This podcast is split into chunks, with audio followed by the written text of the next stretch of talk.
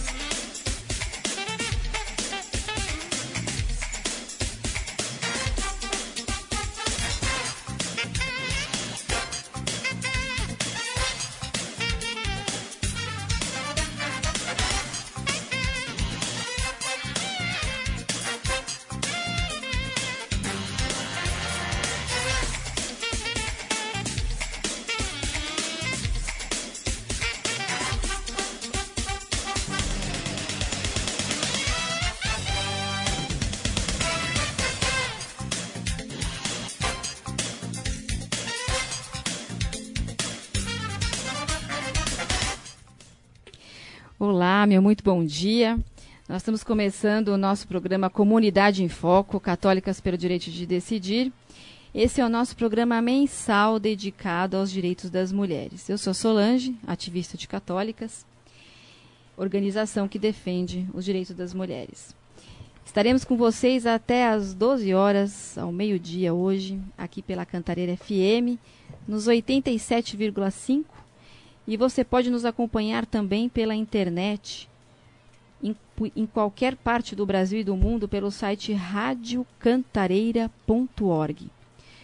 Pelo Facebook, Cantareira FM, ou por outras redes. Neste momento, na região da Brasilândia, na zona norte de São Paulo, o céu está azul e os termômetros marcam 25 graus. Trabalhando comigo está o Andrew na técnica de som, na produção, redação e reportagens. Equipe de católicas pelo direito de decidir.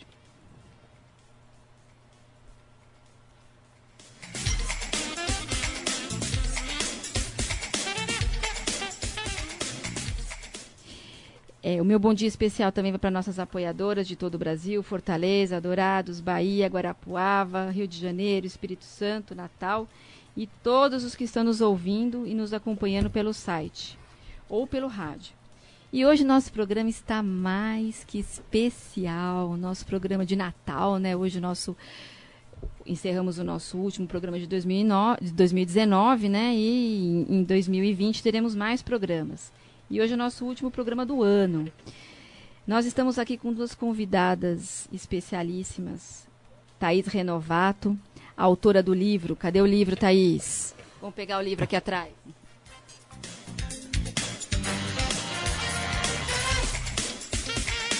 O livro da Thaís é esse aqui, ó. Cinco anos comigo. A Thaís, ela é autora deste livro, ela trabalha na área de marketing e ela também é HIV positiva. E nós estamos também com a Nair Soares de Brito.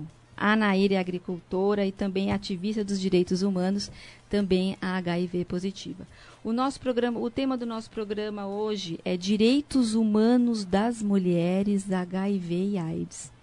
Então nós vamos falar aqui com as nossas duas convidadas que vão contar da experiência delas, a experiência de vida, como que é viver com a doença e outras e outras questões, né? É, Participe do programa pelas redes sociais, no Facebook da Rádio Cantareira ou pelo telefone 3923 2480 ou pelo WhatsApp número 7337 0372. Repetindo, pelo WhatsApp. Você pode mandar suas perguntas ao vivo aqui para o nosso programa. E o número é 7337 0372. Vamos lá começar então nosso, nosso primeiro bloco. Nós, nós temos quatro blocos hoje. Nesses dois primeiros blocos, nós vamos, a Thaís e a Nair vão contar um pouco da vida delas, da experiência da vida delas e tudo mais. Quem vai começar? Quem vai ser? Posso começar? tá bom. Vamos lá começar então com a Thaís. E a Thaís vai conversar um pouco com a gente, falar como foi receber esse, o diagnóstico do HIV, aceitar a nova condição de vida, o tratamento, os relacionamentos afetivos e amigos, maternidade, família, enfim. Vamos lá, vamos lá, Thaís. Bom, bom dia, bom dia a todo mundo que está ouvindo e acompanhando também pela internet. Bom dia, obrigada pelo convite, Solange, é um a prazer gente que agradece aqui. muito vocês terem vindo, para a gente é muito importante a participação dessas pessoas que estão conosco nessa caminhada, né? sim. né?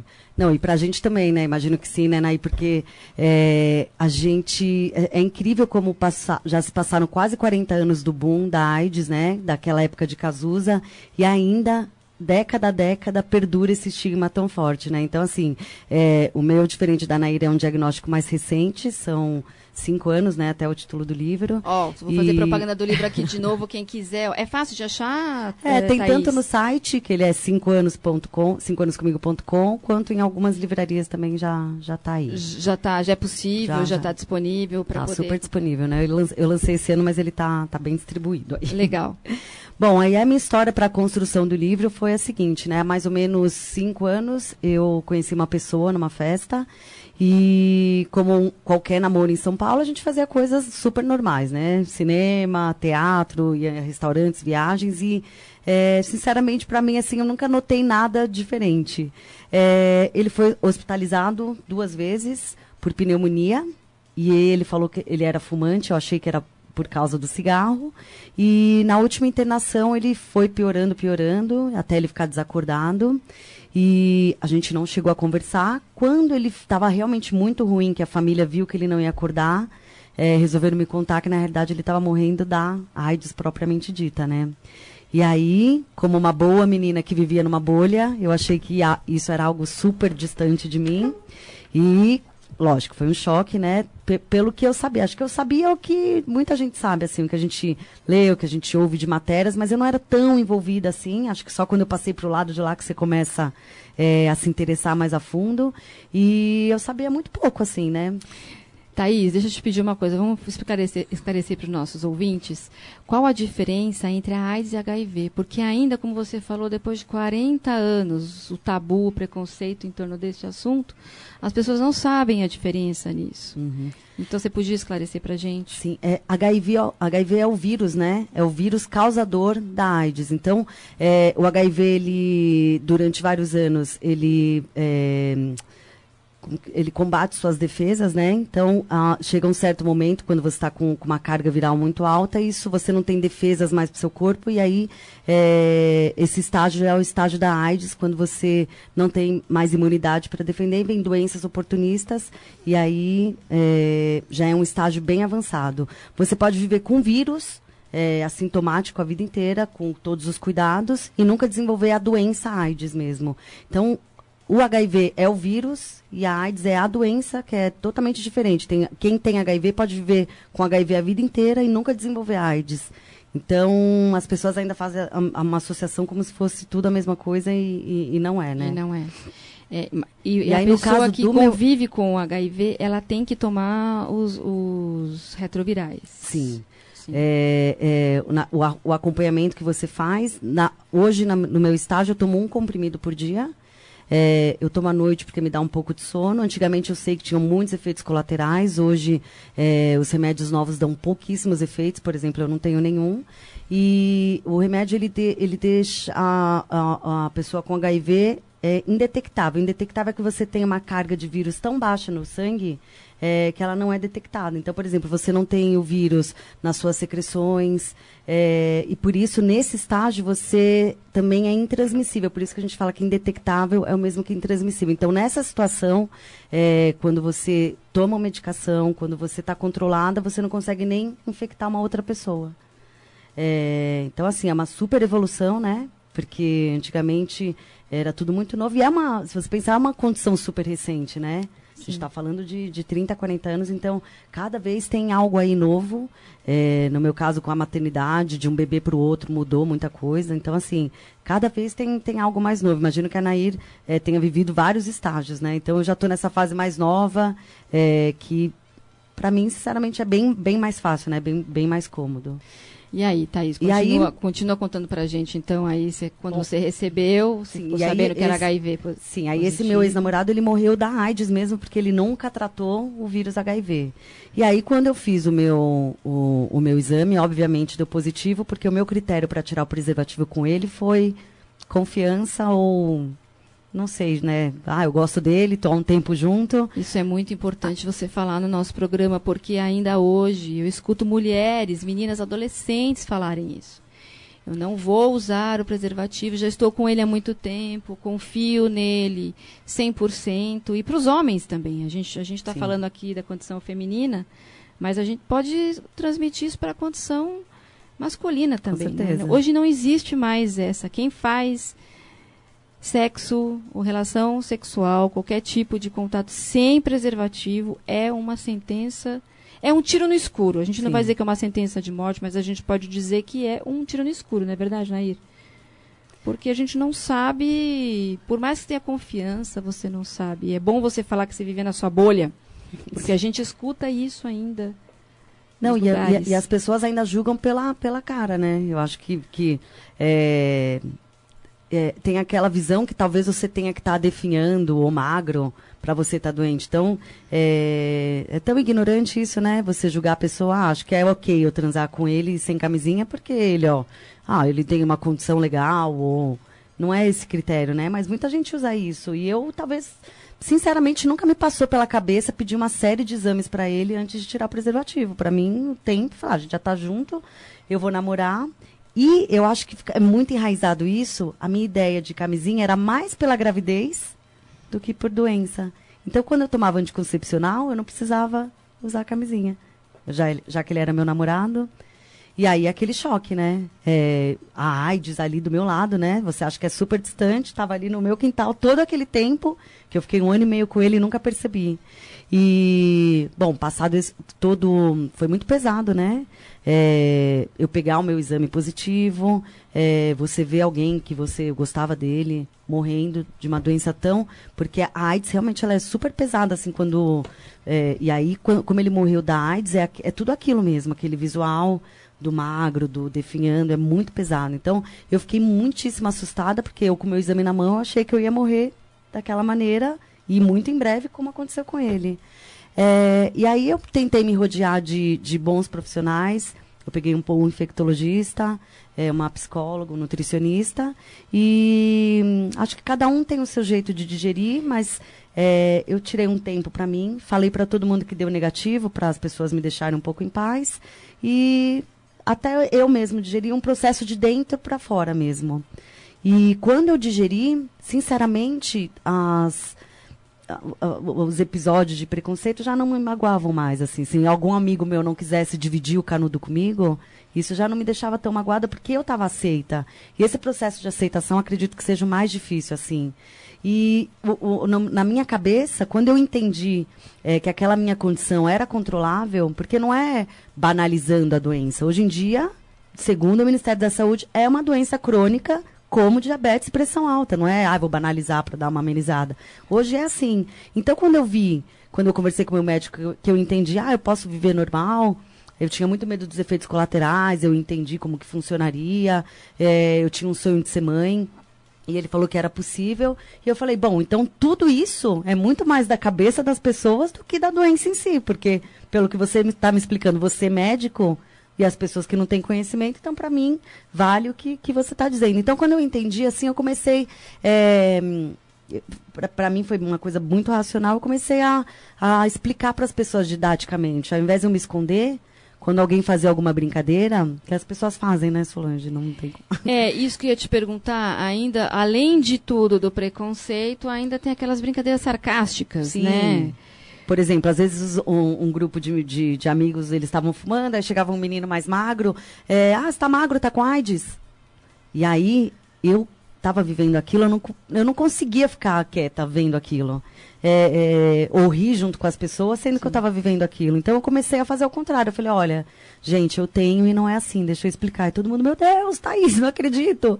E eu falava, não, mas. É, me Aquela sinto... cara de espanto, é. né? Oh. Como você, sorridente, porque, né, né? Pode. Entendeu? É, aquela também, associação. De... Como que você falou também, aquele estereótipo daquela pessoa doente, Sim. triste, Isso. não pode viver mais nada, não pode fazer mais nada, né?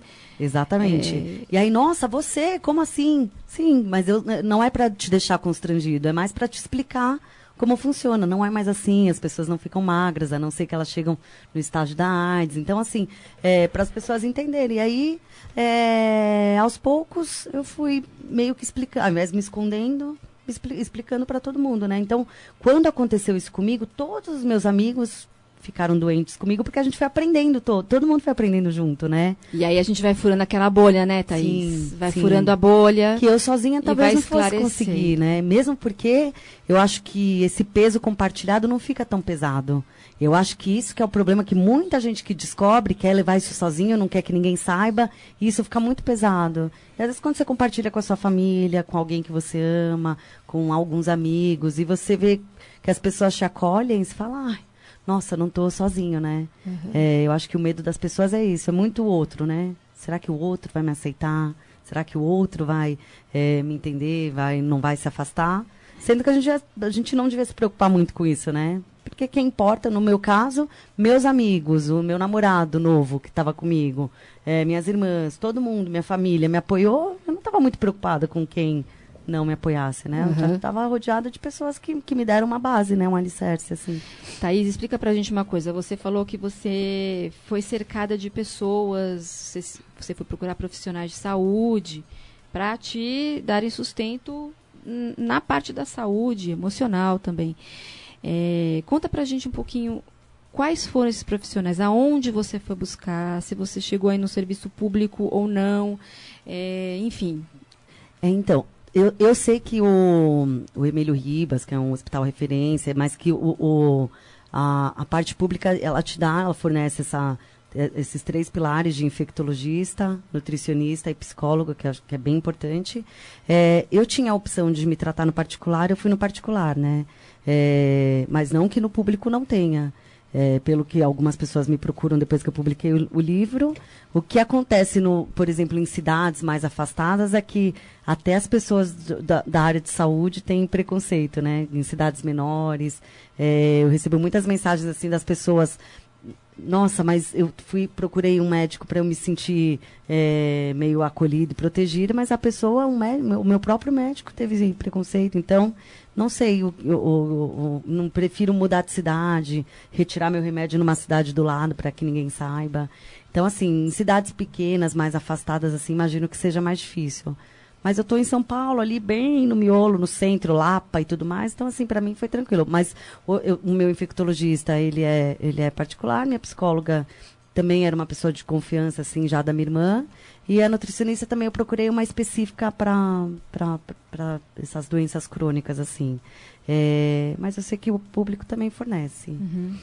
Mas eu, é que eu não, não, não usei mesmo. Certo. E, e aí, bom, pa, passado é, toda essa descoberta e esse choque, é, eu, depois que, que, que, que, teve a aceitação, fica tudo mais tranquilo, né? Então, por exemplo, quando eu me apaixonei é, por hoje meu marido, que é o Rodrigo, eu tinha muito receio de contar para ele, né? Porque eu falei, gente, esse menino vai sair correndo, morrendo de medo. E, e para minha surpresa, ele não, não, não foi, né? Um dia a gente estava é, numa relação e o preservativo é, estourou e eu fiquei super assustada. E ele falou, calma, Thaís, eu não tenho nada. Eu falei, mas eu tenho. E aí, aquela choradeira, contei a história toda, e ele falou, não, é, vou ficar do seu lado, que tipo de homem eu seria se eu não tivesse com você quando você mais precisasse de mim, eu vou ficar. E aí eu casei, né? com certeza. E aí, mas assim, é, eu levei ele no meu infectologista para ele entender todo, todos todo, os, processo. todo o processo como seria. E até a parte da maternidade, porque acho que muita gente que descobre, Solange, as mulheres, elas ficam com medo, né? de passar, infectar o bebê. Mas hoje também os protocolos para maternidade eles existem e estão aí para proteger mesmo, porque eu, te, eu tenho dois bebês, a gente teve dois bebês. Tem um bebê de dois anos e um de um ano, foi bem seguido assim. Mas os protocolos são: eu não posso amamentar, é, preferencialmente tem que ser cesárea, mas pode ser parto normal também. Nessa condição de indetectável, é mais difícil de, de, infectar o bebê. O próprio governo, onde eu retiro os remédios, eles dão um kit para para mães, né? Ah, que mães. aí ele tem um inibidor de lactação para você realmente não amamentar. Tem o, o xaropinho que o bebê tem que tomar em algumas semanas. E tem um AZT que você toma no intraparto. Três horas antes do parto, você toma para para zerar qualquer possibilidade de infectar o bebê. Então, a minha, minha gestação foi realmente super normal. Eu só acompanhei um pouco mais de perto a minha carga viral para ver se ela sempre se mantinha indetectável. E seguindo os protocolos, é, acho que o mais frustrante assim na maternidade é não amamentar, mas é, vale. Mas aí qualquer bebês. mulher pode ter esse problema sim, de amamentação sim. e pode não amamentar, né? Sim. Aí a gente vem mais uma culpa para as mulheres, né? Se você amamenta é porque você amamenta, se você não amamenta é porque você não amamenta. é, a gente vê aquela carga Sempre toda de ter. preconceito em cima das coisas, uhum. uh, já em cima por ser mulher e pela maternidade, as cobranças da maternidade, uhum. e, que se vão, que são muitas, né? Sim, no meu caso que é, na maternidade as pessoas ainda não sabiam, é, não era todo mundo que sabia sobre a minha condição, as pessoas falavam que eu não amamentava porque eu era preguiçosa, porque eu não queria, por estética. Isso me doía tanto, Solange, porque eu falava, gente, eu gostaria tanto de amamentar, se vocês soubessem é, e eu não posso amamentar, e as pessoas são tão maldosas, né? Maldosas. Você não quer ficar com o seio caído. É. Gente, não é nada disso. Sim, sim. Eu realmente não podia e eu adoraria. Então é, é sempre o julgamento, né? É. Inevitável. Qualquer Todo coisa tempo. que você faz é sempre um julgamento. Olha, é, eu lembro que quando eu estava amamentando a minha segunda filha, eu tive mastite. E aí me veio aquela culpa de que eu não ia poder, se eu ia poder, se eu ia continuar. Eu estava hum, eu tava mais preocupada com uma dor horrível, uhum. terrível. E eu estava mais preocupada se eu não ia amamentar, e como iam me julgar e o que iam falar, do que com a minha condição de, de infecção, né? Porque é uma infecção. Eu estava preocupada se ia tomar antibiótico, se não ia tomar antibiótico. Para a gente ver como a carga para as mulheres ela é sempre mais pesada em alguns aspectos, né? Sim. E aí depois você veio com seus dois filhos. Sim, e aí eu, eu tive a ideia, a ideia, não, como é, eu, eu já escrevi alguns textos, o meu modo até de. E aonde foi que você publicou esses textos? Não, eu tinha um blog que eu tinha. Ah, eu sempre um blog. colocava lá, mas. Seu é, blog ainda existe? Não existe mais. Ah, tá. mas é, eu sempre guardava algumas coisas lá, quando eu estava meio triste, escrevia. No meio do caminho, falei, gente, essa história dá um livro. Vou escrever um livro. E eu só estruturei o que eu já tinha e do meio do caminho para o final virou quase que um diário. E como tinha muito assunto assim, não era só eu me tornei HIV positivo. Meu ex-namorado morreu da AIDS, que era um assunto que as pessoas. É, ah, se cuida, ninguém mais morre da AIDS. Não, tem gente que não faz o exame e ainda morre nos dias de hoje, porque não quer saber, porque meu, meu ex-namorado foi uma pessoa que ele não nunca fez o exame. Ele não, não quis saber, talvez ele possa ter tido algum contato, ou nem sabe como, mas ele não quis, preferiu não saber. E se ele talvez tivesse é, sabido e se tratado, hoje ele estaria vivo, mas ele não quis, sabe, esse posicionamento do homem, não, eu. Uma bobagem. Eu estava conversando então, assim, com isso na, na vinda para cá com a Nair, né? Que é essa condição masculina de sempre ter que ser o forte, sempre sim. ter que ser o em todos os aspectos. O macho alfa. O macho alfa. e aí você se depara com esse tipo de, Sim, de situação. De, de situação ou de realidade. Sim. E isso o vulnerabiliza, né? Ele fica exposto. Totalmente. Totalmente. Hum. E aí a história tinha essa parte, que sim, você morre de AIDS ainda hoje. É, você, me, pessoas da bolha que acham que não chega em você, está em todo lugar. Isso o negócio não importante. tem cara. É, tem uma vida após isso, relacionamento, você pode se relacionar novamente.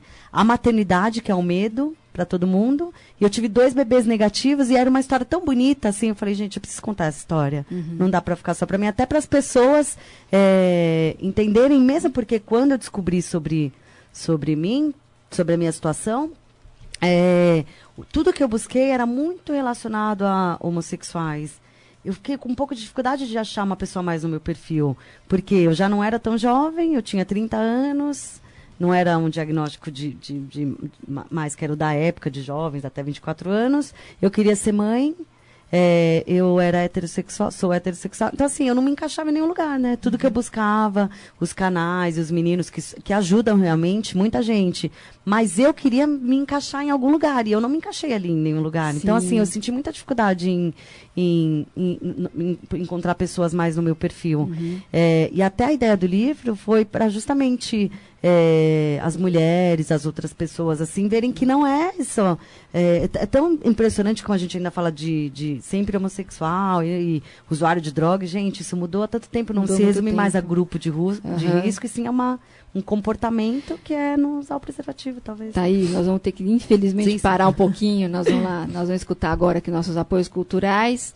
E, mas já já a gente volta, você continua com a sua história e depois nós vamos escutar a Nair contar toda essa história dela aí, desde no 1992. Nós estamos voltando com o programa Comunidade em Foco, Católicas pelo Direito de Decidir. Hoje o nosso tema é Direitos Humanos das Mulheres, HIV e AIDS, com a Thaís Rovato e a Nair, que são duas mulheres HIV positivas e estão aqui com a gente contando a sua história, de enfrentamento, a história do tratamento e vocês, nossos ouvintes, mandem as suas perguntas pelo nosso ou pelo Facebook ou pelo WhatsApp. Eu vou falar agora aqui o número para vocês do WhatsApp, que é 7337 0372. Vamos lá, Thaís, termina de contar aquela história pra gente. É, não, eu estava falando sobre é, a minha dificuldade de, de encontrar pessoas que fossem mais no meu perfil, porque justamente, é, eu acho que isso também é muito da mulher, ju, pelo julgamento, porque, por exemplo, se um homem é, fala, ah, eu, eu, sou HIV positivo, aí a gente fala, nossa, nossa, que, que barra, né? Agora, se a mulher fala, ah, eu sou HIV positivo, também, né, foi transar com todo mundo. É. Então ainda tem isso desse julgamento da promiscuidade e tudo mais. As pessoas meio que se escondem, né? Ninguém quer falar sobre. Porque meio que falar sua HIV positivo, você tem que meio, meio que falar da sua sexualidade. Ninguém quer abrir isso totalmente. Então eu tive realmente muita dificuldade assim, em achar pessoas mais no meu perfil. E eu acho que essa. Um, o que vinha lá de trás do, do, da doença gay, e hoje em dia, como você só encontra mais pessoas, mais é, relações homoafetivas, falando mais sobre isso, aí parece que realmente é, é, é, algo de grupo de risco e não de, de, de um comportamento, mais ou menos. É, então, é, é, lamentável, assim, passaram tantos anos e ainda a gente ter essa mesma cabeça, né? Nós temos uma pergunta para você, Thaís, de um dos nossos ouvintes, que como foi o tratamento durante as duas gestações eles ficam dentro da bolsa ou caso a bolsa estoure, pode acontecer algo? É, então, é, é, nessa condição de, de indetectável, é, quando eu falo preferencialmente cesárea, que é um dos protocolos, é justamente por isso, porque é, eu gostaria muito de fazer parto normal, e aí meu médico estava me explicando, um dos protocolos que é não amamentar, o xaropinho do bebê, é você tomar o AZT intraparto, que são três horas antes do parto, você toma na veia o AZT. E se eu vou no parto normal e a bolsa estoura, não vai dar tempo de fazer isso. Por isso que a cesárea é, é o mais indicado. É o mais indicado, casos. porque você consegue adiantar, você faz isso sem risco e aí é, é melhor, assim. Mas a, a, a gesta, o, o bebezinho fica na bolsa, porque ele não tem outro lugar. Sim. Ele fica na bolsa, Júnior. Mas aí, é, caso a bolsa estoure, é, quem opta pelo, pelo parto normal, não daria tempo muitas vezes, se for muito rápido, aquela coisa, dilatação e tudo mais, aí não daria tempo de fazer um dos protocolos que é o AZT três horas, né? Que são três bolsas, três litros. É, por isso a cesárea é para ficar mais tranquilo. Que é para poder ter o controle total ter, é, do processo. Dependendo de, de como, de, de, entre o time da bolsa estourar e de dilatação e tudo mais, se não der tempo de fazer essas três horas, então esse é o risco da bolsa estourar, Júnior. Por isso é, que o ideal seria a cesárea. É, Thaís, me permite só agregar uma informação importante. O Sim. ideal é que seja uma gravidez planejada da mulher soropositiva, né? Para que ela possa ter o acompanhamento do infectologista, porque ela também tem que estar tá tomando antirretroviral para inclusive chegar a essa condição de estar tá indetectável. O que, que, é indetectável? É quando você colhe o sangue, vê que a quantidade de sangue, de vírus no teu sangue é, é quase zero. Tem um pouquinho, mas ela não põe em risco essa gravidez, porque a gente está falando do processo inteiro de gravidez, né? Dos nove meses, não colocar.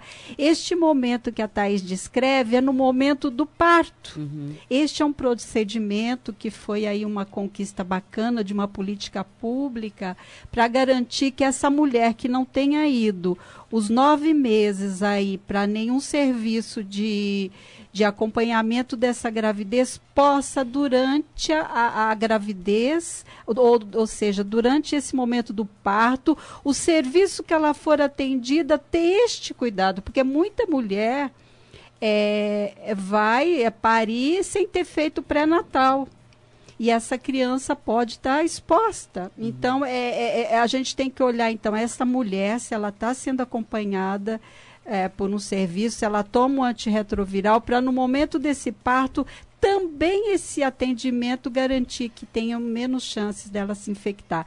Agora, caso a mulher não tenha é, feito pré-natal antes, não tenha sido pedido o teste de HIV que deveria nesse pré-natal ser pedido o teste de HIV, mas vamos colocar esse cenário que não tenham pedido para ela. Ela tenha chegado na maternidade já em horário de parto. Aí é que nós temos que cobrar o serviço público neste momento para que ele assista este parto justamente com uma testagem rápida para aquela mãe. Uhum e que tenha o AZT para que essa mãe tome e tenha esse xarope que esse bebê vai tomar para que ele tenha um risco é, quase zero de se infectar, né? Sim. Era só para agregar isso, Thaís, porque claro. tem esse antes, durante e depois para garantir que essa criança não se infecte com HIV, né? Sim, e no meu caso, até, Nair, é, eu já vinha em tratamento e talvez essas três horas de AZT é algo a mais, né? É para zerar qualquer possibilidade, né? Exato. É uma garantia, uma garantia. é para aquele 100% Exato. de certeza sim, sim. de que não não ia acontecer nada, né? Sim. Uhum.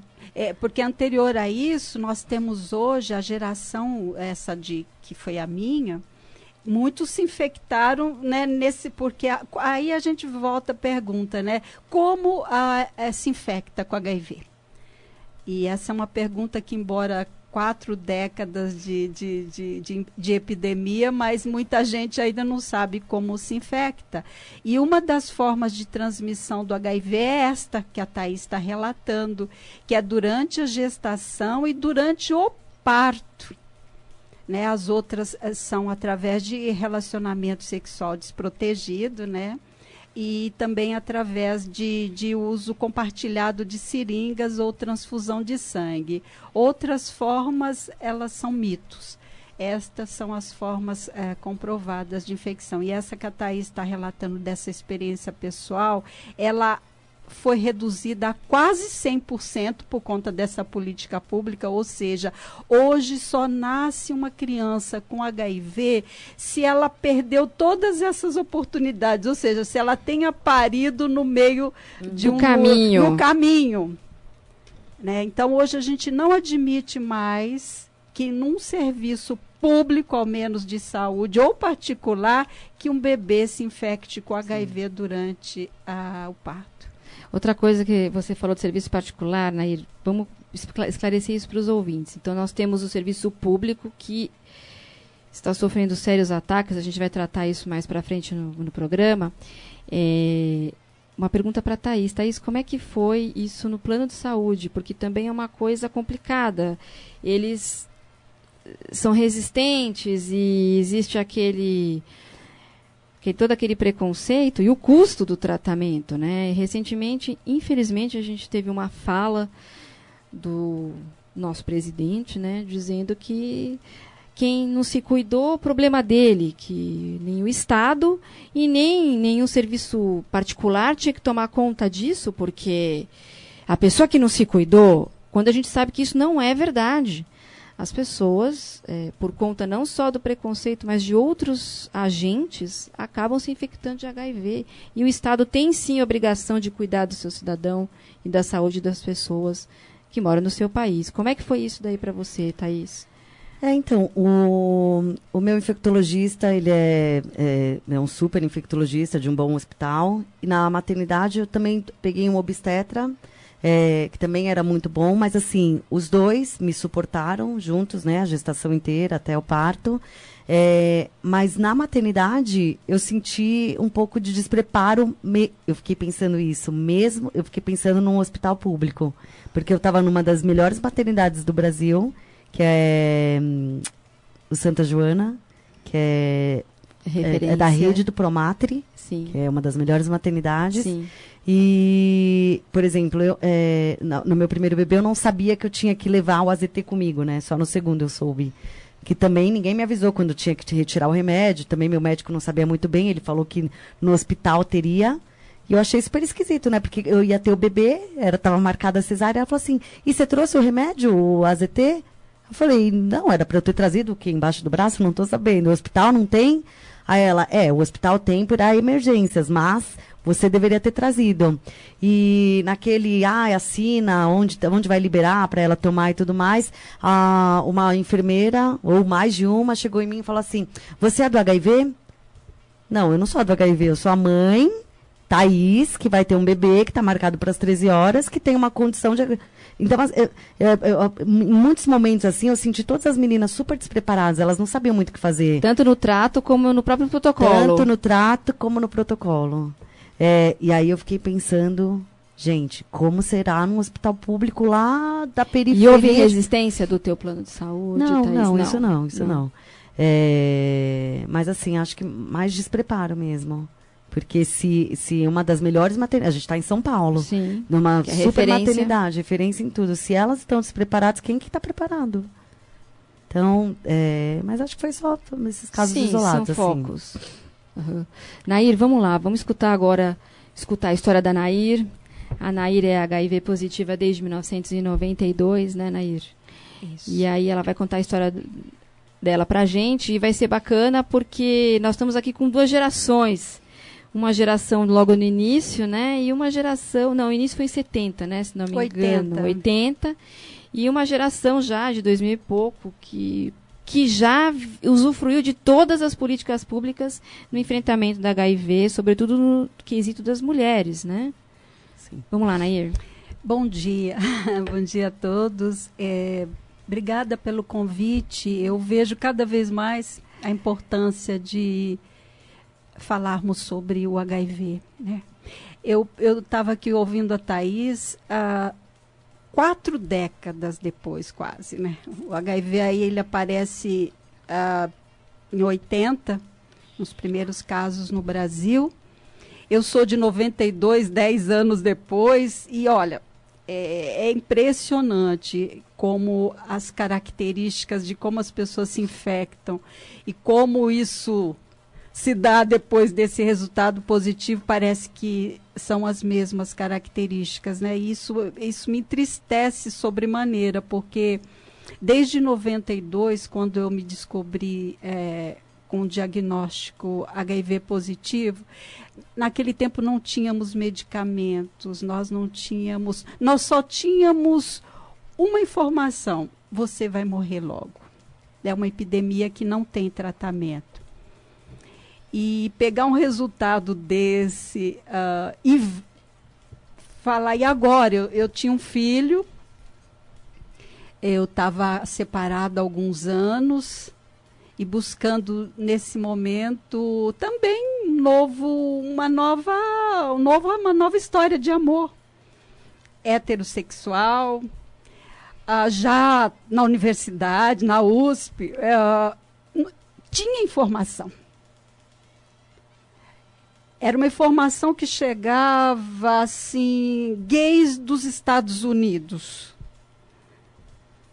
eu dizia, bom, eu não sou gay, eu não estou nos Estados Unidos, eu, eu não, não, não sou prostituta, eu não uso drogas, então tá tudo bem.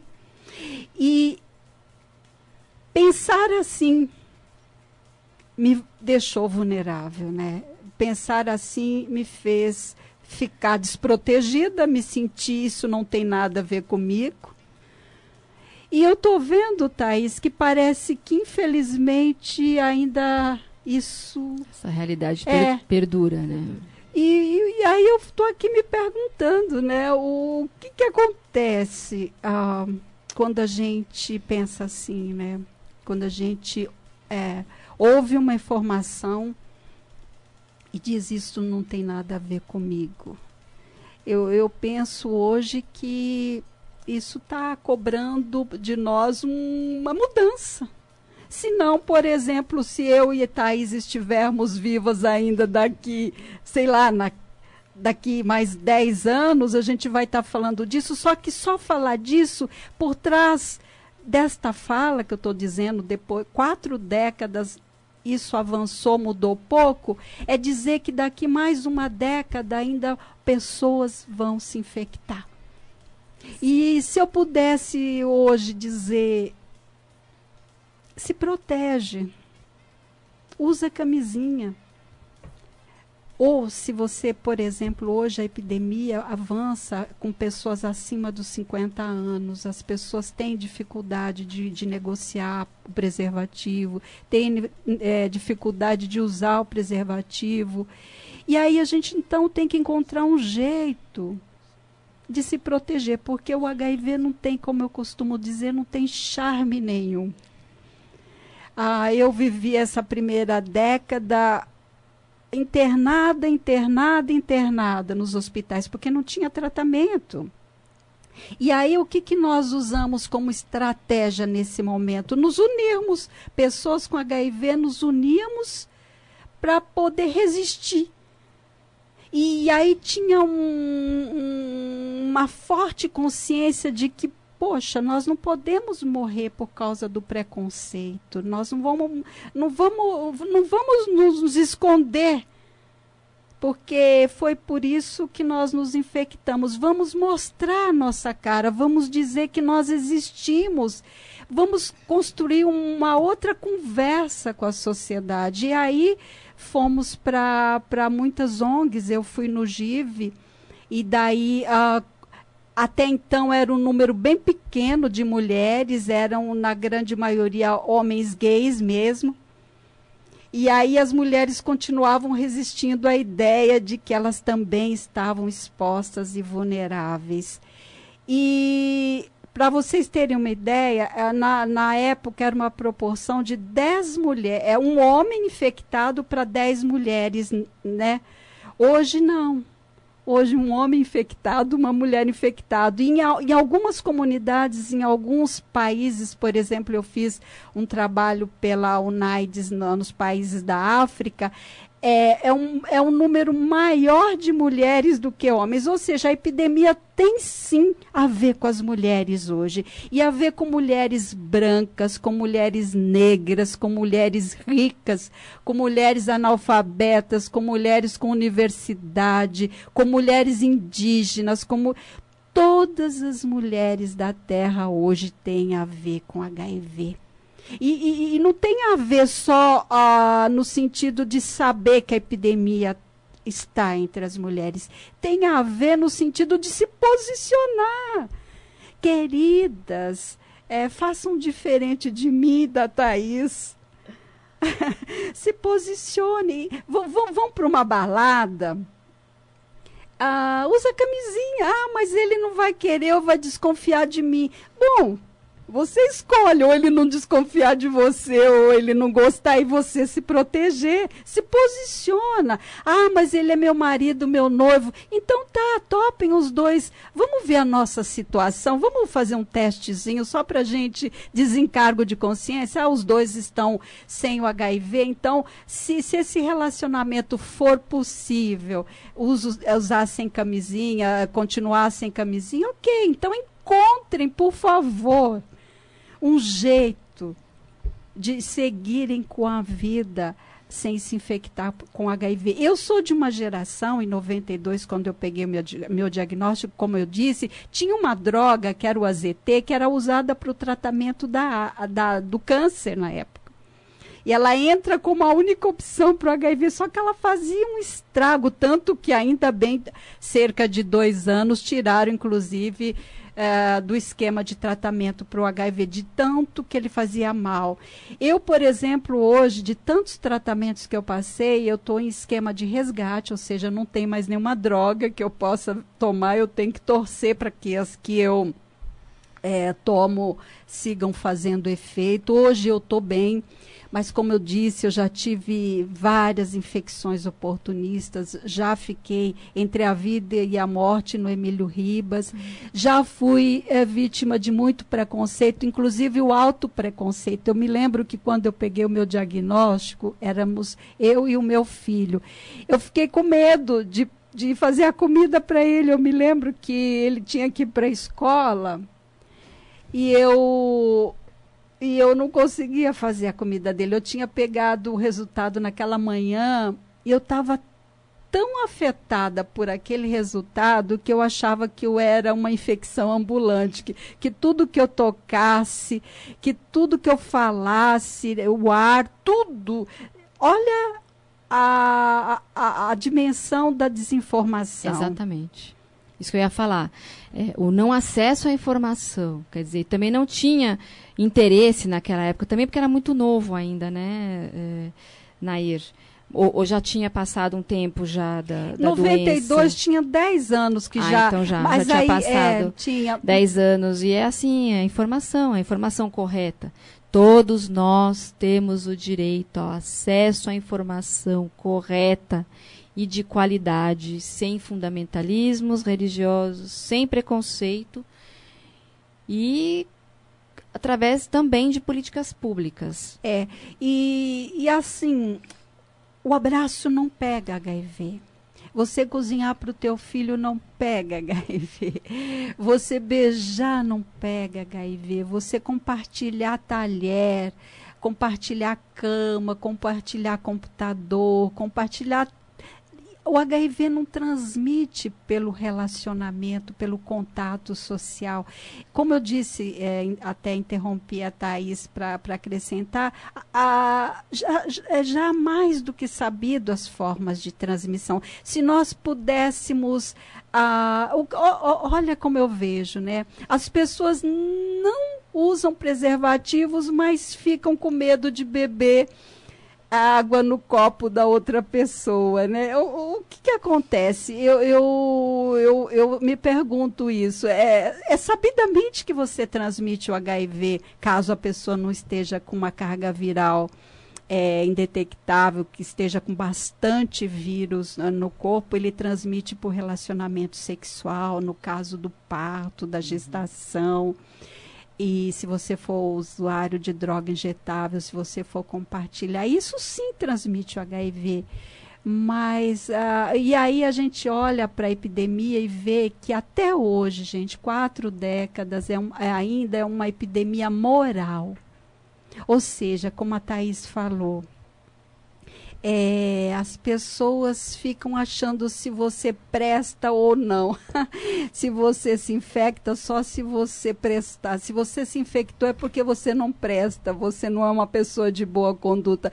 Olha, eu vou, eu vou falar para você, o vírus ele não sabe disso. ele não sabe se você é boazinha, se você é má, se... não. Quantas é, pessoas você teve relações, se você é hétero, se você é uhum. é homossexual, se você não sabe? Não sabe, o vírus ele não usa esses critérios. ele tem os critérios próprios dele, ou seja, transmissão sanguínea por secreção ou, ou, ou intrauterina, ponto. Ele só sabe até aí. Então, uh, e, as, e olha o que é triste é, com essa constatação. As pessoas, uh, na minha geração, morriam muito uh, por causa do preconceito. Porque é muito ruim você estar tá num ambiente de trabalho e todo mundo te apontar.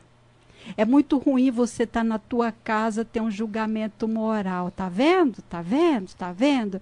É muito ruim você estar tá com o seu médico, e eu passei por isso muito, né? A minha geração veio abrindo caminhos no peito, né? Em todos os níveis da família, do serviço e, e do trabalho e da sociedade. Então, a prestem atenção no que de fato interessa, como se transmite o HIV e as outras coisas, sabe? Joga esse lixo fora, isso não serve para nada, exceto para excluir as pessoas daquilo que elas têm direito. Né? Nós vamos dar uma pausinha, mas você não vai parar de falar, não. É, nós vamos continuar com a Anaíra no próximo bloco, ela vai continuar contando aqui a história dela. Nós vamos tratar um pouco mais dessa parte histórica, né? E nós vamos agora para os apoios culturais. Estamos apresentando Comunidade em Foco. Nós estamos aqui voltando com o nosso terceiro bloco. Nós vamos continuar escutando aqui a Nair contando essa história dela, de como que foi todo esse processo do enfrentamento da doença e contar um pouco também, Nair, como foi que, aonde foi que você, você já falou pra gente que você encontrou apoio entre vocês mesmos, porque não existia política pública que desse conta do, da, da AIDS, né, do, do HIV. É, e aonde mais vocês foram procurar apoio? Você poderia dizer pra gente? Uh, no meu caso especial, eu fui uh, no GAPA, meu primeiro, o serviço de saúde, eu me trato no serviço público de saúde, que é o centro de referência e treinamento em DST, que hoje está ali na rua Santa Cruz, que é junto com o programa estadual de AIDS. Eu, eles mesmos tinham já essa noção de precisa ter suporte além do, do atendimento médico, né? Porque não tinha nem ainda, como eu disse nessa época, uma política pública de acesso ao tratamento. Então, aí eles indicaram, no caso, o GAPA. Aí eu fui para o GAPA, uh, gostei, achei uns queridos lá, mas aí me indicaram outro grupo, que é o GIV, o Grupo de Incentivo à Vida. Que lá, acabou de ter um, um apoio cultural aqui na Rádio Cantareira, né? é, né? Acabamos, eu, acabamos de escutar um apoio cultural do, do GIV. Achei, acho que incrível. O, o GIV tem essa característica, né? Um grupo formado por pessoas com HIV e, e estas pessoas é, aí com, com protagonismo dentro da epidemia desde então. Inclusive a festa do GIV de 30 anos vai ser agora em fevereiro, aí todos convidados. E o GIV tinha essa característica: olha, a gente vai morrer sim. E de fato, queridos, nós íamos a dois, três enterros por semana. E aí você ficava assim: o meu vai ser quando? E aquilo, ah, na verdade, deveria nos, nos desestimular né, sobre a vida. E aconteceu uma coisa incrível ali. Nós éramos estimulados a viver e a lutar contra o preconceito que acho que era a, o principal afronta ali, era da, da, das pessoas sendo demitidas, despejadas, a, a, e não sendo assistida nos hospitais. Então, aí as pessoas, ninguém contava o diagnóstico para ninguém, né? E lá nós entendíamos, como eu disse, que deveríamos sim dizer, olha, nós existimos muito corajosos naquele é, contexto, mesmo depois de 10 anos. Isso teve um preço altíssimo, né? É, altíssimo. É, o meu filho, inclusive, na escola, é, teve que, que ser afastado. O, o meu ex-marido me processou. Aí eu tive que. E aí eu comecei a ficar muito doente. Eu tive que fazer uma coisa que, que me doeu sobremaneira, que foi pedir meu filho ele tinha 12 anos e pedi para que ele fosse morar com o pai porque eu iria morrer a qualquer instante ele ficaria desprotegido. Então esse momento me fragilizou sobremaneira, mas ali no GIV nós tínhamos sempre essa ideia de a nossa vida, ela podia ser importante para as outras pessoas, para que elas pudessem entender o que, que acontecia com a epidemia, como se infectar estava, como era viver com HIV. Nós tínhamos que dizer como que era com HIV e não colocar uma máscara boa. Ah, é legal viver com HIV. Não, Sim. era muito difícil viver com HIV, era muito difícil se relacionar com, com, com, com amigos que iriam morrer. Por exemplo, nós formamos um grupo de teatro que saíamos em todo o estado de São Paulo, pelo interior, nas escolas, ah, em qualquer espaço que nos convidasse, uh, nosso elenco foi acabando. Nosso elenco, durante um período aí de dois, três anos, era morria um, morria outro, morria outro, até o momento que nós tivemos que acabar com esse projeto de, de falarmos sobre AIDS e preconceito nos lugares, porque o elenco foi ficando muito reduzido. Então, conviver com isso exigia de nós muita solidariedade. E no GIV, nós entendíamos isso, nós éramos pares, né?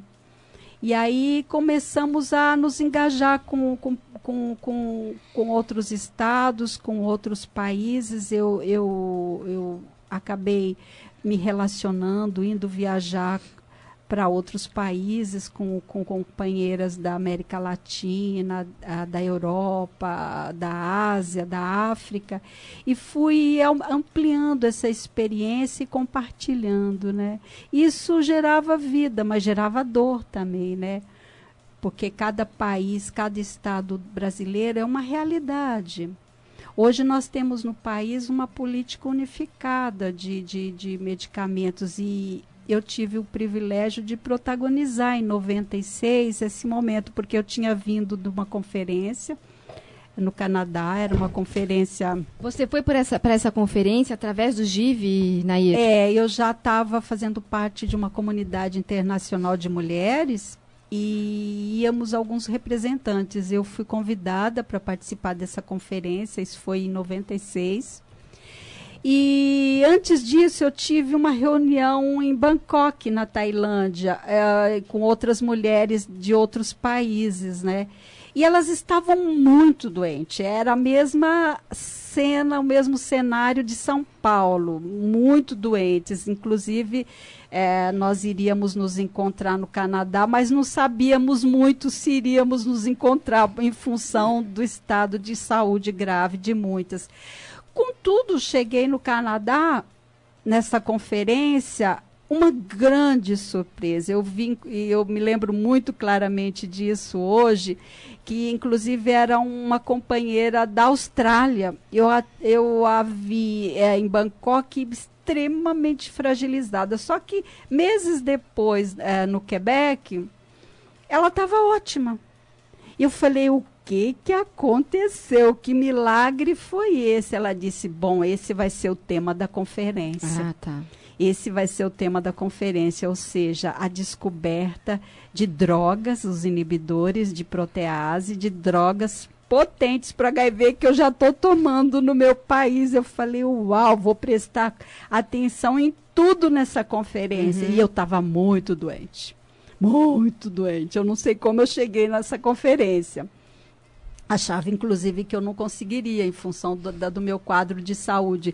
E chegando lá, a, a, o tema da conferência foi esse, o tratamento. olha, nós estamos falando de, de 1980, os casos, e 96, ou seja, 16 anos, anos depois, depois, você ouve notícias de drogas que poderiam a tratar o HIV.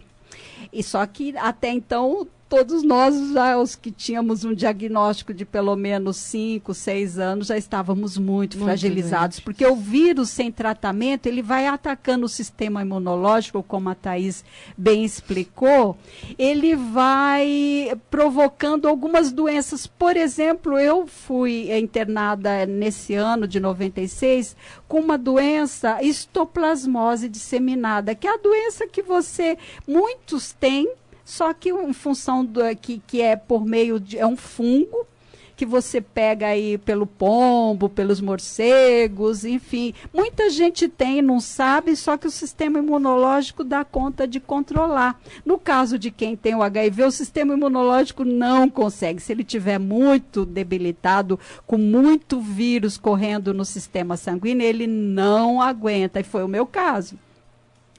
Aí eu estava muito debilitada, com, com muitas infecções oportunistas, né? É, e aí eu já tinha um quadro de AIDS apresentado. E cheguei na conferência, estava aquela aquela propaganda que meus olhos se encheram. Assim, falei, ah, acho que tem uma chance. Acho que tem uma chance. E vi, vi a companheira ali da Austrália. Eu disse, não vi a hora de chegar Tudo no Brasil. De bom, né? Uau, ali foi a luz no fim do túnel. Cheguei, mas já cheguei, me internaram no Emílio Ribas. o, a viagem, exaustão, meu sistema imunológico. Você vê, eu tinha oito de CD4. CD4 é uma célula de defesa no organismo, né? Que eles usam até hoje para ver como é que está o seu sistema imunológico, é um linfócito. E o meu tava 8, gente. O normal é acima, assim, de, de 800 mil. O meu tava 8. Pra você ter noção. A pessoa que tava ali em pé mesmo. Uh, e os companheiros do GIV, tudo, e Nair. Ah, você uh, está sabendo, né? Eu falei, é, provavelmente eu sou a próxima, né? Mas vamos lutar. Ó, eu vi chegando da conferência que tinha uma droga potente. Que tal? Aí procurei uma advogada do GAPA, a doutora Áurea Abad, querida, falou: bora, vamos pedir isso para o governo. E aí é, nos pautamos na, é, no artigo 192 da Constituição, que diz que a saúde é um direito de todos e um dever do Estado. E, e, tudo convergiu favorável. Foi feita uma ação contra o Estado, isso em 96, em junho. Eu internada já ali, espero o pessoal organizando o meu velório, porque aquele tempo todo mundo muito solidário organizava os velórios, os inúmeros velórios. E eu, a doutora Áurea entrou com a liminar em 15 dias, um juiz, Gracinha, que tinha lido a Veja, que era a capa da Veja ou da Estuel, não me lembro agora, ele tinha lido sobre essa conferência e o uso dos antirretrovirais. Em 15 dias ele deu um parecer favorável. Aí a doutora Áurea já imediatamente acionou a Secretaria da Saúde, eles pressionados por a imprensa, aí o diagnóstico meu, a minha vida foi para a imprensa. E isso virou uma onda. Todo mundo entrou com liminares todo mundo viu nisso uma luz no fim do túnel. Uma esperança de continuidade. A, a, gente fica até. A gente fica arrepiado escutar essas histórias, né? Porque são histórias de vida muito é. importantes, de, de luta, que fizeram que a Thaís chegasse Sim. até aqui hoje. É. Aí a doutora Aura chegou toda felizinha e eu lá com, com a máscara de oxigênio, eu não respirava. O meu pulmão estava completamente tomado por várias infecções. E nessa época, um pouquinho antes, estava passando um filme chamado Filadélfia, com o Tom Hanks. Entendi. E ele fez a mesma cena. Eu não consegui, eu tive que plagiar aqui. Ela veio com o pacotinho assim, com os antirretrovirais, e eu fiz assim com o dedo positivo. Eu, eu, depois eu disse, eu não vou mais conseguir. Porque já meu estado é grave. Inclusive, os médicos diziam, ela, a gente não vai entrar com essa droga porque o organismo dela não vai resistir. Eu, inclusive, só fui tomar essas drogas um mês depois, quando eu saí daquela morte iminente, né? Mas eu, eu, eu vi naquilo, eu falei, uau, agora tem chance de viver com HIV, né? E, de fato, nesse ano era o presidente Sarney, ele fez é, uma lei Sarney de 96, de agosto de 96, que que faz uma política nacional de acesso aos antirretrovirais. A partir de 96 você já começa a ver a curva de morte caindo, invertida, como Thaís está falando agora, já não tem mais mortes por AIDS. Queridos, hoje só tem, uh, só morre de HIV quem não souber o seu estado sorológico. É possível, como Thaís bem nos uh, partilhou conosco, é possível ser mãe, é possível ir à universidade, é possível trabalhar, é possível tudo com o uso de antirretroviral, né? E de você se cuidar. Ainda não tem cura, infelizmente, mas tem tratamento. Isso é muito bom e eu sou testemunha, estou falando com vocês hoje porque eu não morri ali no Emílio Ribas, tá? Aqui não vos falo uma alma de outro mundo. Sou eu aqui em carne e osso, mais velha, Eu estou aí com, com 59 anos de idade e 30 anos quase de, de HIV, né? Sobrevivi, queridos. E o GIV me inspirou essa luta. Ah, sensacional, né? A gente fica emocionado, não dá para não, não se emocionar, não, né? Eu estou emocionadíssima aqui, até é, porque meu livro é muito bonito, minha história é muito bonita, mas é muito fácil hoje para mim, né? É, sem nenhum efeito colateral, um comprimido. Vocês já brigaram por tudo. É, quando eu cheguei, já tinha acesso a tudo, tudo mais fácil, todos os, tudo é, é, é, eu poder ser mãe, eu ter acesso a tudo. Começou em algum lugar. Começou em algum lugar. Para a gente entender a, importância da luta histórica das Sim. pessoas, entender a importância da história. Alguém desbravou isso, e, né? E, e é importante entender como as políticas públicas são fundamentais para o enfrentamento de qualquer doença, independentemente de qual seja. Aqui nós estamos falando de HIV e AIDS, mas, sobretudo, esse a, a AIDS que a gente eu estava lendo né preparando o programa aqui para estar com vocês e, e, eu vi que infelizmente entre os jovens aumentou o problema da incidência e a contaminação de HIV. E aí eu fico me perguntando por que que esses jovens, o porquê será? Será que é falta de informação? Será que é porque eles pensam que não vai ser mais comigo? Não é comigo, né? Não está na minha bolha, não está na minha realidade, nunca vai chegar em mim. É, ou se é um despreparo, isso a gente vê em todas, e isso é em todas as classes sociais. Mas, sobretudo, as mulheres é, e as, as, adolescentes e as mulheres mais pobres e as negras elas têm sofrido mais com todos os preconceitos na ponta do preconceito, né? Eu quero conversar um pouco com vocês aqui agora é, esse enfrentamento, né? Até coloquei um nome aqui, HIV/AIDS enfrentando o tabu. Nair já contou um pouco para gente, mas é, ainda a gente vê muito deste tabu no enfrentamento da doença. Se vocês conseguem identificar onde, qual foi o agente que se originou todo este preconceito e tabu que perdura até os dias de hoje, se vocês puderem conversar um pouco com a gente sobre isso.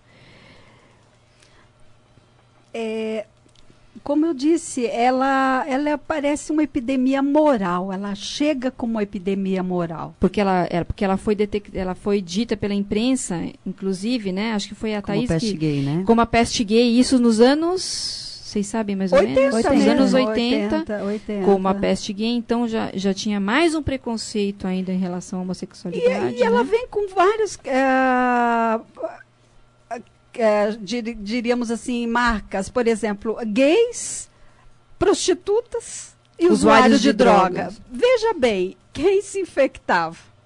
Então, é, ela, ela traz essa, essa, essa direção de pensamento. E aí você não se vê vulnerável se você não for gay, usuário de droga ou prostituta. E aí que a epidemia ganha espaço.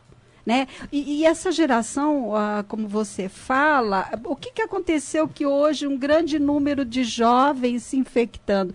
Eu acho que eles perderam o, o, a pressão que foi ah, o HIV nos anos 80. Acho que eles perderam um pouco a dimensão de que o HIV, infelizmente, ele não, não foi ainda extinto. Ele existe, o HIV é transmitido ainda. E muita gente está sem tratamento com HIV. Sim. Muita gente hoje se relaciona sexualmente sem fazer tratamento. Então, o acesso ao tratamento hoje é a grande barreira. A, a, dificuldade que as pessoas hoje estão de, por exemplo, eu quero falar de duas, rapidamente, de duas políticas de, de medicação, que é a, a, a PrEP e a PEP a, a, a, por exemplo, você se relacionou com alguém e descobre entre 72 horas, não mais que isso, que essa pessoa tem HIV. Você pode ir num serviço de saúde, tem um medicamento que você toma por 28 dias e você não se infecta. Pouca gente sabe disso. Sim. Agora, a outra política, PrEP você, no caso é, de algumas pessoas que estão sempre expostas ao HIV e elas não querem usar o preservativo, elas podem ficar tomando o medicamento. É um comprimido só, só que nenhum deles, gente, eu já vou dizer, não é balinha de açúcar, não são remédios com potência para atingir o HIV e a célula infectada. Então, eles causam sim efeitos colaterais. Isso tem que ser administrado é, com acompanhamento de especialistas no serviço de saúde. Então, eu quero dizer assim: olha, se você está infectado, descobriu que está infectado, tem tratamento. Se você se expôs, a camisinha furou por exemplo, no meio de, uma, de, uma, de um relacionamento sexual que você queria que fosse protegido, ele, ele rompeu e você ficou, ah, eu não sei se a, pessoa é soropositiva ou não, você pode ir no serviço de saúde que você vai tomar esse medicamento por, é, mas só é, por 28 dias e só pode ser um período entre você ter sido exposto ao risco de, 20, de 72 horas, né? E a outra, se você quiser continuar usando, uh, uh, se, uh, se, relacionar sem camisinha, você pode fazer esse esquema.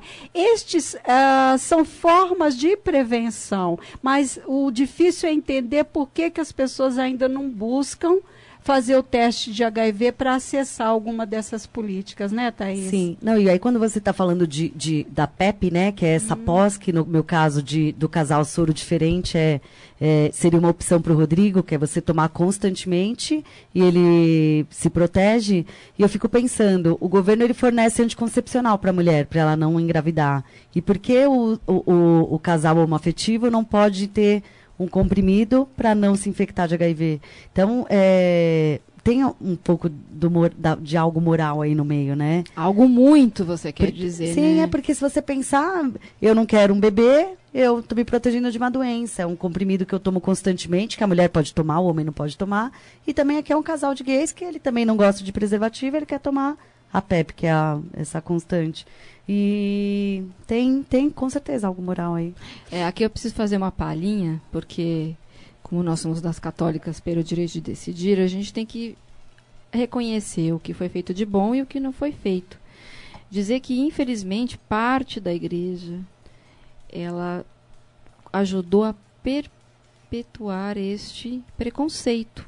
Sim porque era tido, algumas pessoas diziam que inclusive era um castigo. A gente vive numa sociedade extremamente punitivista no Brasil, tudo tem que prender, tudo tem que matar, tudo tem que morrer, tudo. Uh, então, só Foucault para explicar a gente mesmo.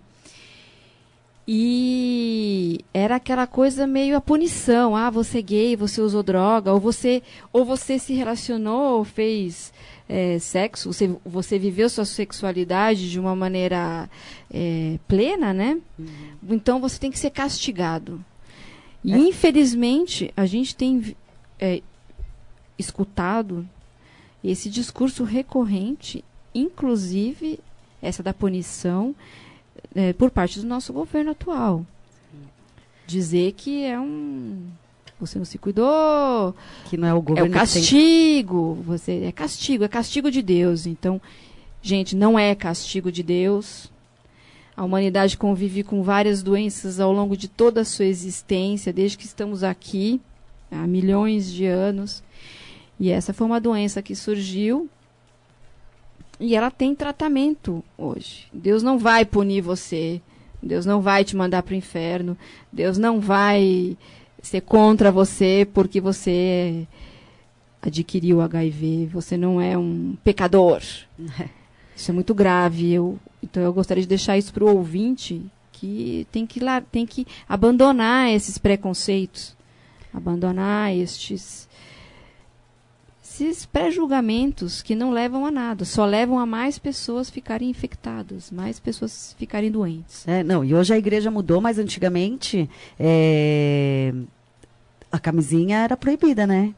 É, a igreja era contra a camisinha. Então, é, mesmo é, sabendo. Parece que, que, ainda é, mas acontece que já foi. É bem mais light Cada hoje. um que é impossível, né? Não, mas é, um, é, tanto um quanto irresponsável, né? A gente vê tanta gente morrendo e a solução que a igreja dava era é, seja fiel ao seu casamento e você nunca vai se infectar, sendo que não dá para você medir assim, né? Ou abstinência, Sim, que também é. é impossível. É impossível que o ser humano não viva a sua sexualidade.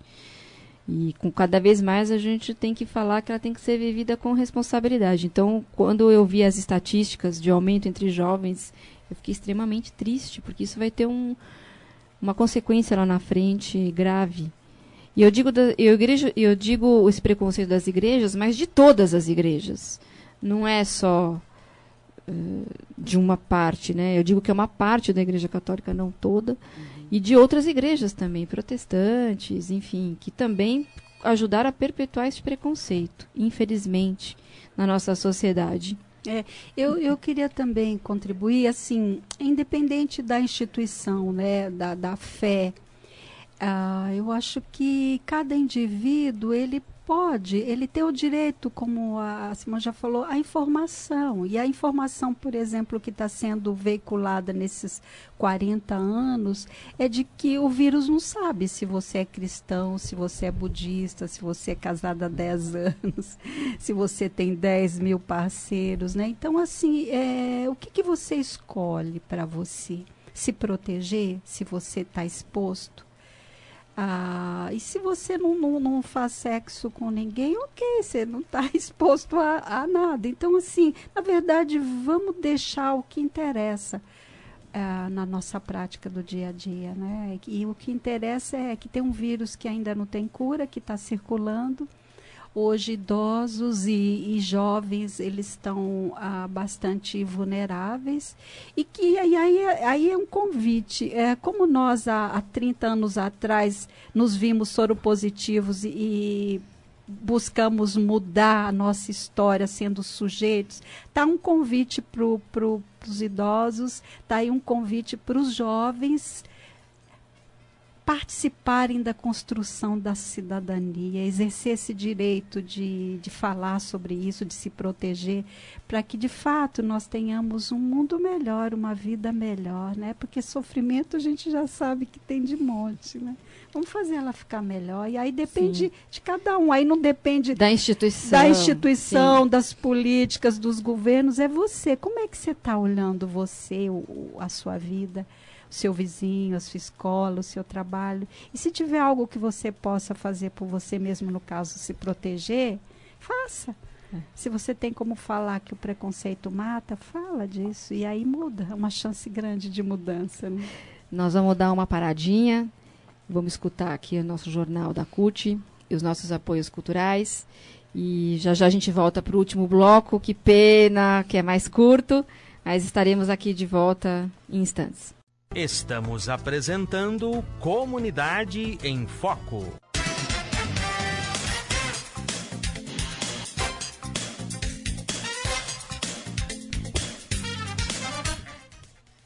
E nós estamos de volta com o nosso último bloco. Ai, que pena, meu Deus. Queria ficar aqui com vocês mais umas três horas conversando. É, nós vamos, voltamos aqui no programa, hoje falando sobre direitos humanos das mulheres e HIV e AIDS. Eu quero agradecer a Clarice, que nosso ouvinte, nos telefonou, dizendo sobre a importância de tratar sobre esse tema que ainda é tão difícil sobre as, sobre as mulheres, né? E agradecer a Letícia Lopes também, que sempre nos acompanha, nos prestigia. Muito obrigada, Letícia. O apoio de vocês é muito importante para a gente. Nesse último bloco, nós vamos conversar um pouco sobre direitos humanos das mulheres e as políticas de HIV. Eu quero que a Nair ela falou no último bloco sobre a importância uh, do apoio de pessoas fora, mesmo dentro de instituições que talvez tivesse uma parte dela com um discurso hegemônico contra, né, ou punitivista. Ela me contou um relato maravilhoso. A gente estava vindo para cá junta, né, contando as pessoas que apoiaram ela durante é, essa desde o diagnóstico, pessoas solidárias. E ela tem uma história ela vai contar um pouquinho dessa história dessas pessoas fora da instituição que ajudaram.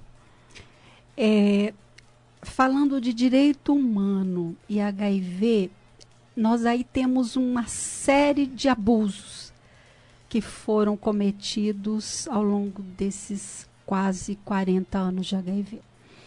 Por exemplo, uh, inicialmente, uh, as crianças que nasciam infectadas, né, porque até então não tinha testagem, uh, não tiveram a sorte que a Catais teve de ter já estruturado um sistema que atende eh, essa necessidade. Então, as mulheres morriam, as crianças, os pais morriam, as crianças ficavam órfãos.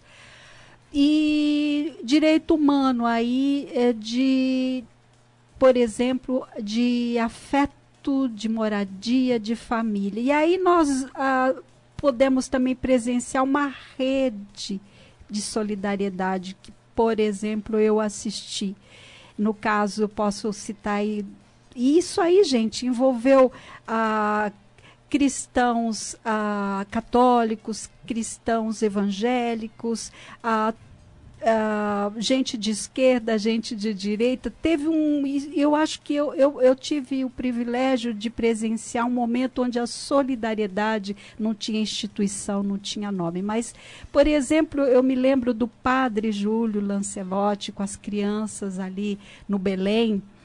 É, sendo ameaçadas. Ele, ele, ele, abrigou crianças, filhas, uh, crianças portadoras de HIV, filhos desses pais que faleceram e eles eram ameaçados de, de despejo a cada tanto, porque eles não poderiam estar tá, uh, expondo aquela vizinhança a crianças com HIV, porque eles de repente poderiam infectar todo o bairro do Belém. Olha como o preconceito e como uh, um direito humano aí violado, o direito de, de acesso, de cuidado. É como se aquelas crianças não fossem humanas. É tudo menos uh, crianças que não tinham o direito de ter um amparo. E o padre Júlio brigou muito com isso. Eu, eu louvo a Deus mesmo pela vida dele. Outro padre foi o padre Valeriano, que inclusive o, a vida dele foi tão pressionada, eh, não só as crianças, que ele também abrigou uma casa de apoio para crianças com HIV, mas ele também foi tirado daquela comunidade pela igreja dele, foi enviado para a Itália de novo porque ele tinha um discurso que dizia assim: as pessoas têm direito à vida e a vida tem que ser protegida. Então, quando a gente fala de violação de direito humano, a gente passa por isso, ser demitido, não ter uma política pública que trate essa pessoa, que faça testagem para essa. Isso é direito humano, é direito à informação, é direito humano. E as mulheres, em especial, elas ficaram muito mais vulneráveis. Por exemplo, no caso que a Thais é, traz tão generosamente, que é o caso da maternidade. Né? As mulheres, por exemplo, as mulheres, como eu coordenava grupo de mulheres, as mulheres chegavam falando que estavam com agendas para serem, é, eh, para fazer laqueadura, que o médico dizia que elas não tinham direito, Thaís, a ser mãe. Elas não poderiam ser mãe, porque elas tinham HIV. E elas eram laqueadas, ou elas eram extirpadas, elas tinham seus corpos mutilados porque elas não tinham direito à maternidade. Aí a, precisou que uma política fosse estabelecida no país para garantir esse direito. Ou seja, hoje as mulheres podem ser mãe porque um direito humano básico à maternidade foi tirado porque não né, um preconceito médico, de gestão pública e de desconhecimento. Até hoje, muitas mulheres acham que não podem ter HIV.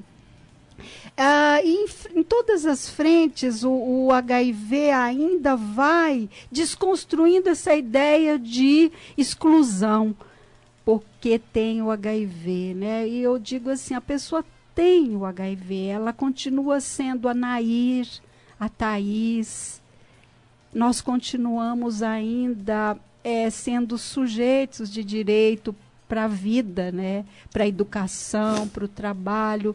E como é que colocam as pessoas, a partir de um diagnóstico de um vírus, como a margem, a né? margem disso, né? Então, eu acho que esse momento da Thaís de ter direito à maternidade foi uma dessas conquistas, né, Thaís? E que tá aí os teus filhos hoje, você feliz no teu casamento com os teus filhos, né? Isso é um avanço, né? Uma conquista.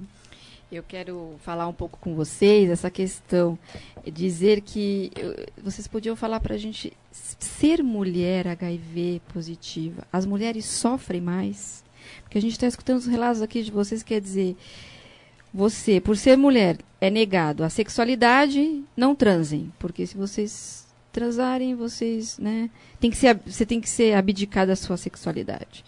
Ou tem que abdicar da sua maternidade. Então somos punidas e perseguidas de todas as maneiras.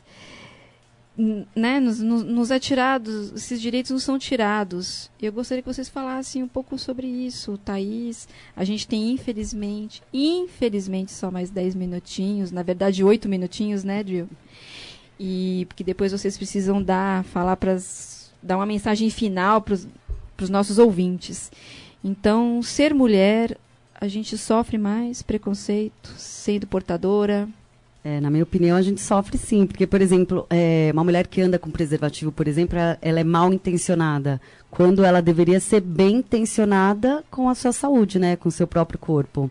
E aí até trouxe uns números aqui que eu estava conversando com a Nair, é, que mais, segundo a UNAIDS, mais de um terço, 35% das mulheres em todo o mundo sofreram violência sexual em algum momento da sua vida.